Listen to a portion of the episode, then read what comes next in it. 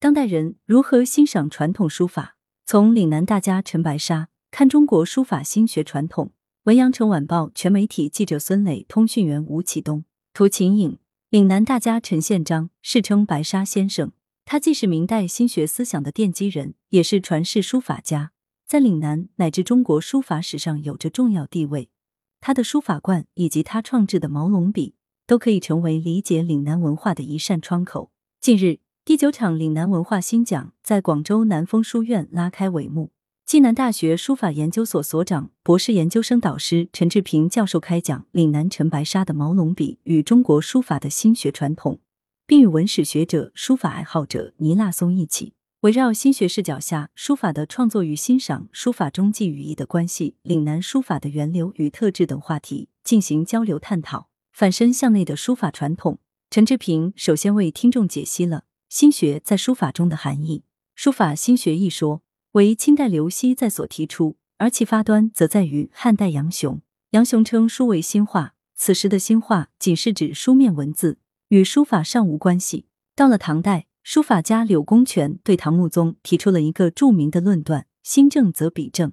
陈志平解读道，这五个字有一语双关之妙，既指毛笔的笔心正，下笔才能正，同时也暗示为人要正，以此对皇帝进行劝谏。在这里，外在的笔心和内在的人心对应了起来，标志着中国书法传统正式向心学转向。此后，在宋明理学的视野下，心正则笔正不仅是书法的概念，更成为哲学的命题。程颢说：“非是要字好，只此是学。”将书法从把字写好转变为好好写字，书法愈加向内发展。陈宪章沿着这一路径，提出书法以正无心，以陶无情，以调无性。写什么字，用什么笔，写的好不好都不重要。书法不再是写字了，而是写心了。陈志平说，而在如何诠释新政的问题上，又存在着和目的性与和规律性两条路径的分野。在前者看来，新政和笔正都依赖于外在的标准，比如朱熹批评苏轼、黄庭坚不肯把字写好，在他眼里正就是端正，这是一种僵化的标准。陈宪章等人则属于合规律性的代表。正如陆九渊所言：“宇宙便是无心，无心便是宇宙。”陈宪章亦提出“天地我立，万化我出，宇宙在我”。他初时学了很多书都不甚满意，于是回到广东老家静坐十年，直到内心悟透之后再来观世界，发现与他的内心所思完全一致。因此，陈宪章强调自得，整个宇宙、整个客观世界都囊括在人的心中，需要的不是向外找寻，而是要在内心思考顿悟。书法亦是同理。心学认为，学习书法不应依靠临摹，而是要在心上学。陈宪章一向不规规矩矩写字，不用传统毛笔，而用毛龙笔，丝毫不符合端正的标准，但仍无碍于他成为杰出的书法家，便是一个鲜活的案例。陈志平认为，在这个意义上，哲学的心学和书法的心学已趋于一致。工匠书法和文人书法，现实当中的一些书法现象。也可以在心学的视野下得到印证。尼腊松举了几个例子：有人临帖练习很认真，写的也算不错，但想再往上行，就会发现遇到了瓶颈，总是差那么一点意思，在行家眼里似乎缺了点文化底蕴。有的知名作家学者，文化素养非常高，功成名就之后也开始写书法，但没有接受过系统的书法训练，技法方面有所欠缺。有的鼎鼎大名的书法家，明明有深厚的书法功底。后期却常常被嘲讽字写的丑，还被列为所谓当代十大丑书。这说明文化修养和书法的寄语义之间存在很微妙的关系。对此种种现象，陈志平指出，书法当中存在着工匠书法和文人书法两种倾向。优秀的书法家往往是二者的相互补充。工匠书法在书写的技巧、法度、完备方面可以达到很高水平，而文人书法凸显的是书法背后人的品格和文的修养。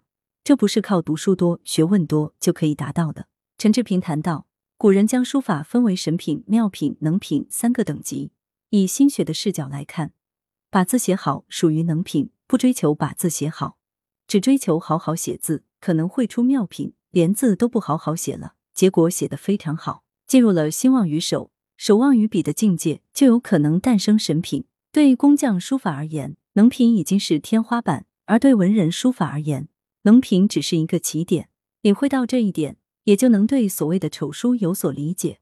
陈志平认为，所谓丑书不可一概而论，有的人技法有所欠缺，没有能力把字写好；而有的书写者是能而不为，有能力写得好，但仍追求有所突破，探索更高的艺术境界。此二者正如儿童的涂鸦画和毕加索的抽象画，不应混为一谈。书法作品的欣赏是一个永恒的难题。在陈志平看来，书法的价值不能以其他艺术的标准来衡量。正所谓心正则笔正，书法不直接干预社会，而是干预人心、净化人心，以间接内化的方式来对世道人心、对社会起作用。这是书法不可低估的意义。毛龙笔中的雄直之气。在“心正则笔正”这句话当中，除了强调心的决定性作用，另一个主角便在于笔。笔在书法中的地位如何，历代书家莫衷一是。陈志平谈到，黄庭坚贬谪岭南时没有好笔，于是用鸡毛笔写字，发现也能写得好，因此黄庭坚得出了“书法在手不在笔”的结论。陈宪章也不用传统毛笔，他用江门新会一带的毛草制成毛龙笔，称赞毛龙笔是毛军稍用式，入手称神功。用毛龙笔留下了许多旷世佳作，这似乎说明笔在书法中确实不怎么重要。直至今日，毛龙笔还是广东江门的著名特产，非物质文化遗产。陈志平认为，它可以被视为岭南文化的一个代表，反映了岭南地域典型的在野的文化特征。讲座的最后，陈志平谈到，对于岭南书家的研究，在今天具有强烈的现实意义。明代以来的岭南书法家，不论是陈宪章为代表的哲人群体。还是明末移民群体、近代康梁为代表的革新群体，他们都有着相似的精神特质：一是务实低调，强调内在修行，不注重外物；二是讲究气节，敢担当、敢作为，有骨气；三是重视学问，让书法植根于厚重的学养之上。这种品格延宕数个世纪，直至今日仍在岭南大地上熠熠生辉。陈志平表示，陈宪章其人既是哲学家、文人。同时，又是书法家、教育家、诗人，是岭南文化一个标杆式的人物。当前，广东正在扎实推进文化强省建设，陈宪章的成就与精神更加值得我们挖掘弘扬，为广东文化强省建设注入新的活力。来源：羊城晚报羊城派，责编：易之娜。